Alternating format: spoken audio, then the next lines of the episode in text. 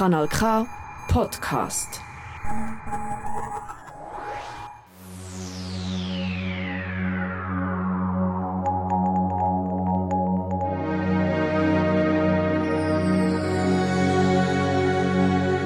The Milky Way, a podcast about the universe.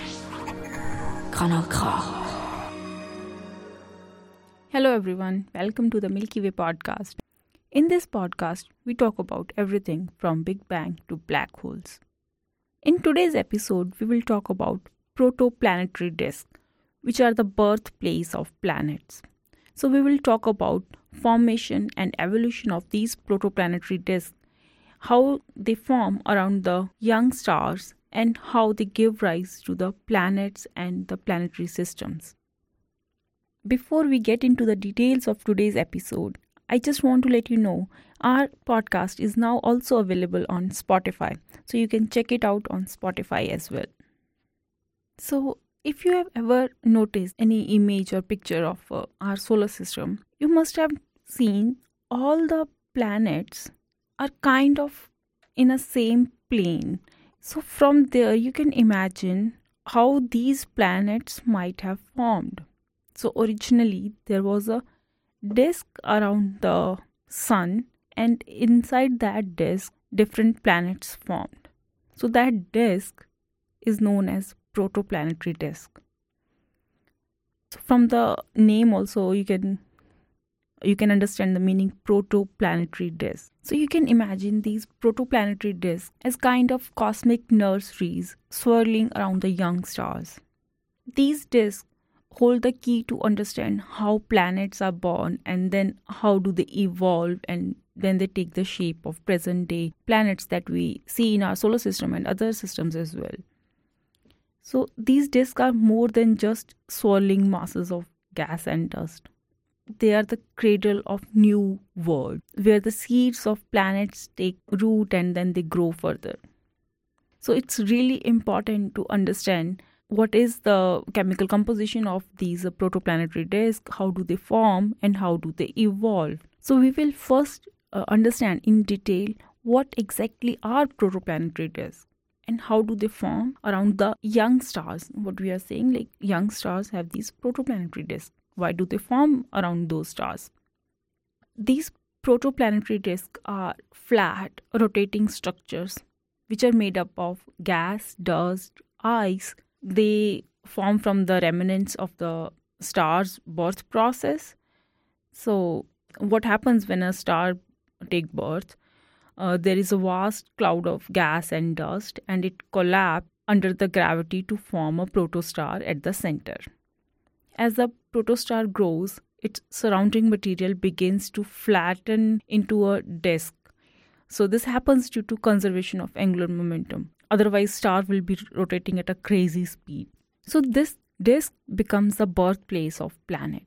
So you can understand it in a way that these disks are kind of cosmic pancakes which are swirling around the young stars. I hope uh, this analogy works. So now you get the picture. When a star takes birth from a gas cloud, it collapses and there is formation of a protostar at the center.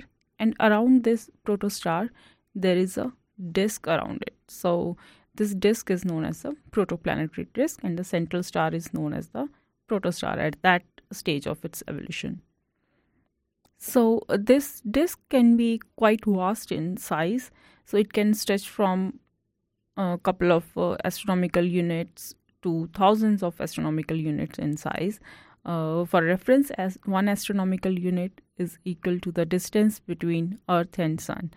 So the size and properties of the disk depends upon the mass and age of the central star, basically. If we are thinking what these uh, disks are made up of, we have answers.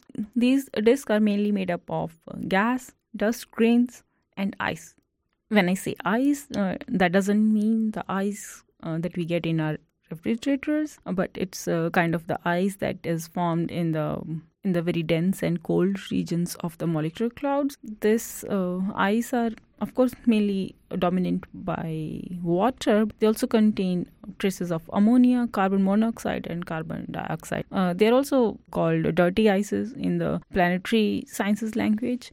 All these uh, molecules are present in the protoplanetary disk.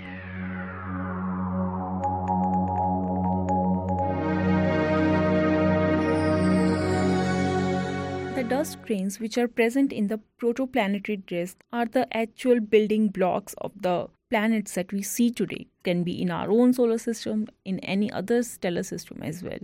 You must be thinking, how does this happen? A really small microscopic size dust grain, how can it grow to a bigger kilometer size planetary body? This happens over a period of few million years. So initially, uh, this protoplanetary disk or it's also known as the accretion disk around the central star. It's very hot. The main purpose of this accretion disk or this protoplanetary disk is to feed the central star. So, when the very turbulent stages of the central star are over, which is also known as T-Tauri phases, so when that phase is over, the temperature in the protoplanetary disk starts decreasing.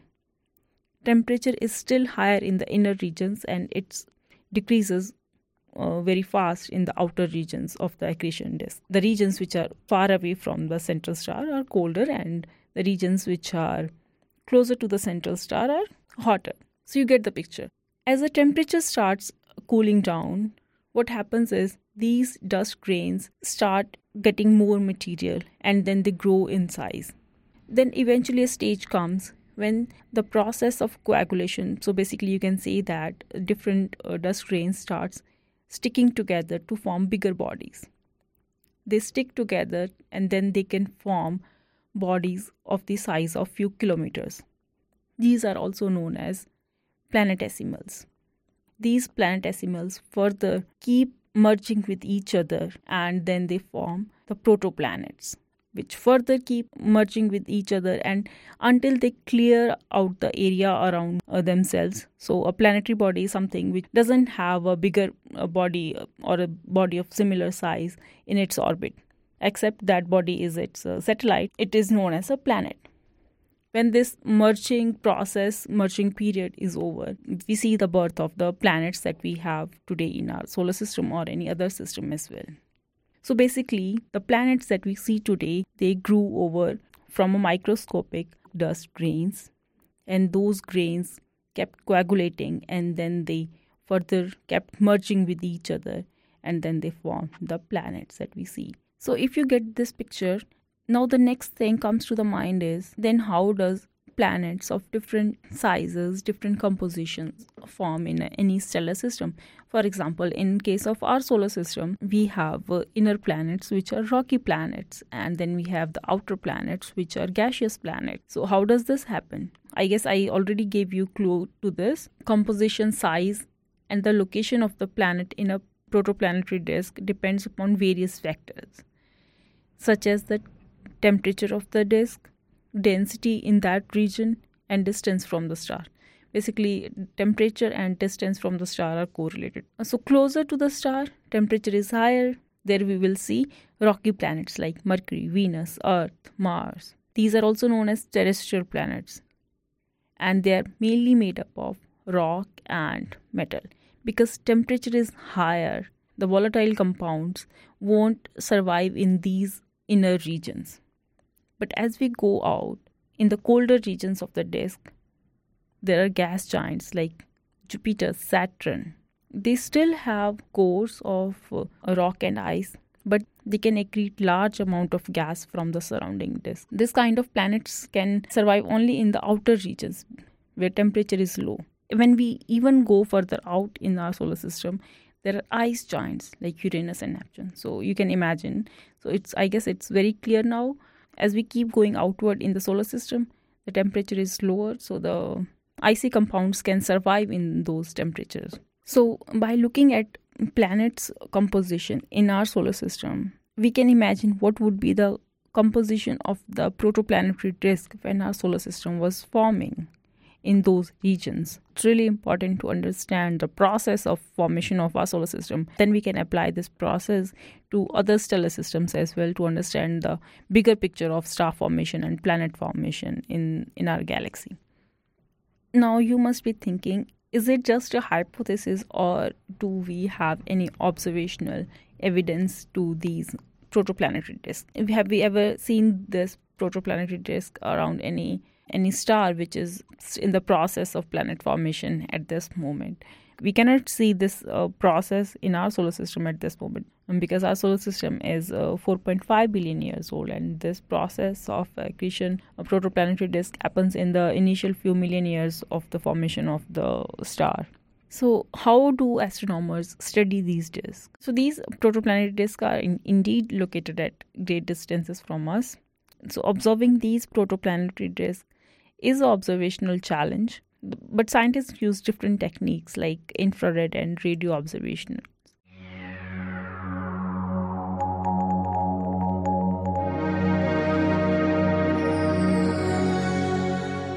In the field of protoplanetary disk, ALMA Observatory has contributed a lot. Like we have received so many high resolution images. It really helped this field to go forward and uh, improve our understanding of planet formation.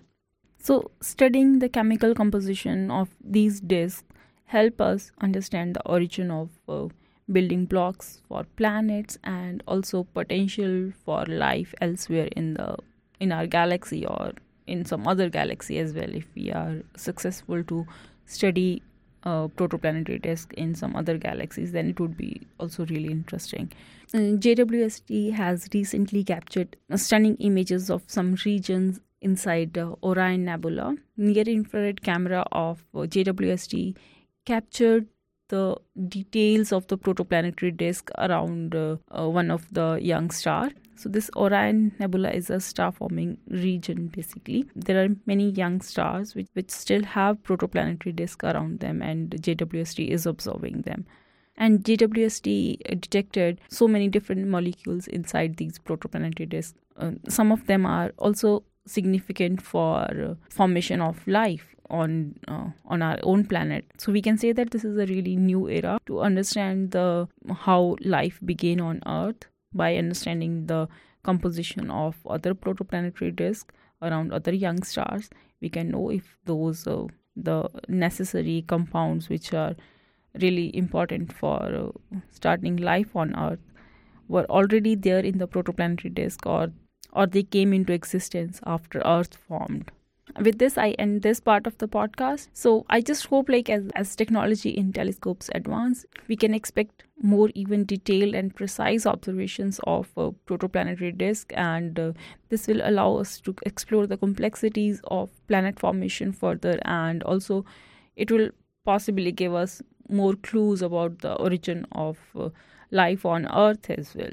Now it's time for the night sky of the month, August 2023. I would say August is not the best month to observe planets. Mercury is not that easily visible in the sky, but it will be visible just uh, for a very short period of time after sunset. Uh, same for Mars, they will be visible for a very short time after sunset in the western sky. Jupiter is really bright in the in the morning sky before sunrise mostly rises after midnight and you can observe till morning in before sunrise of course. But saturn and uh, neptune are almost visible for entire night. Uh, the one planet that is beautifully visible this month is neptune go grab this opportunity if you want to observe Neptune this month. The rings of the Saturn would be more bright towards the end of the month. So if you want to take pictures, it would be really nice opportunity to capture rings of uh, Saturn. There is one event uh, coming that you can uh, also look for is uh, on 9th of August when Jupiter will be really close to the crescent moon. This will be visible in the early morning before sunrise that's it for today's episode uh, thank you for your time and if you have any queries you can send us uh, your queries on uh, milky way podcast info at the gmail.com Das ist ein Kanal K Podcast gsi. Jederzeit zum Nachhören auf kanalk.ch oder auf deinem Podcast App.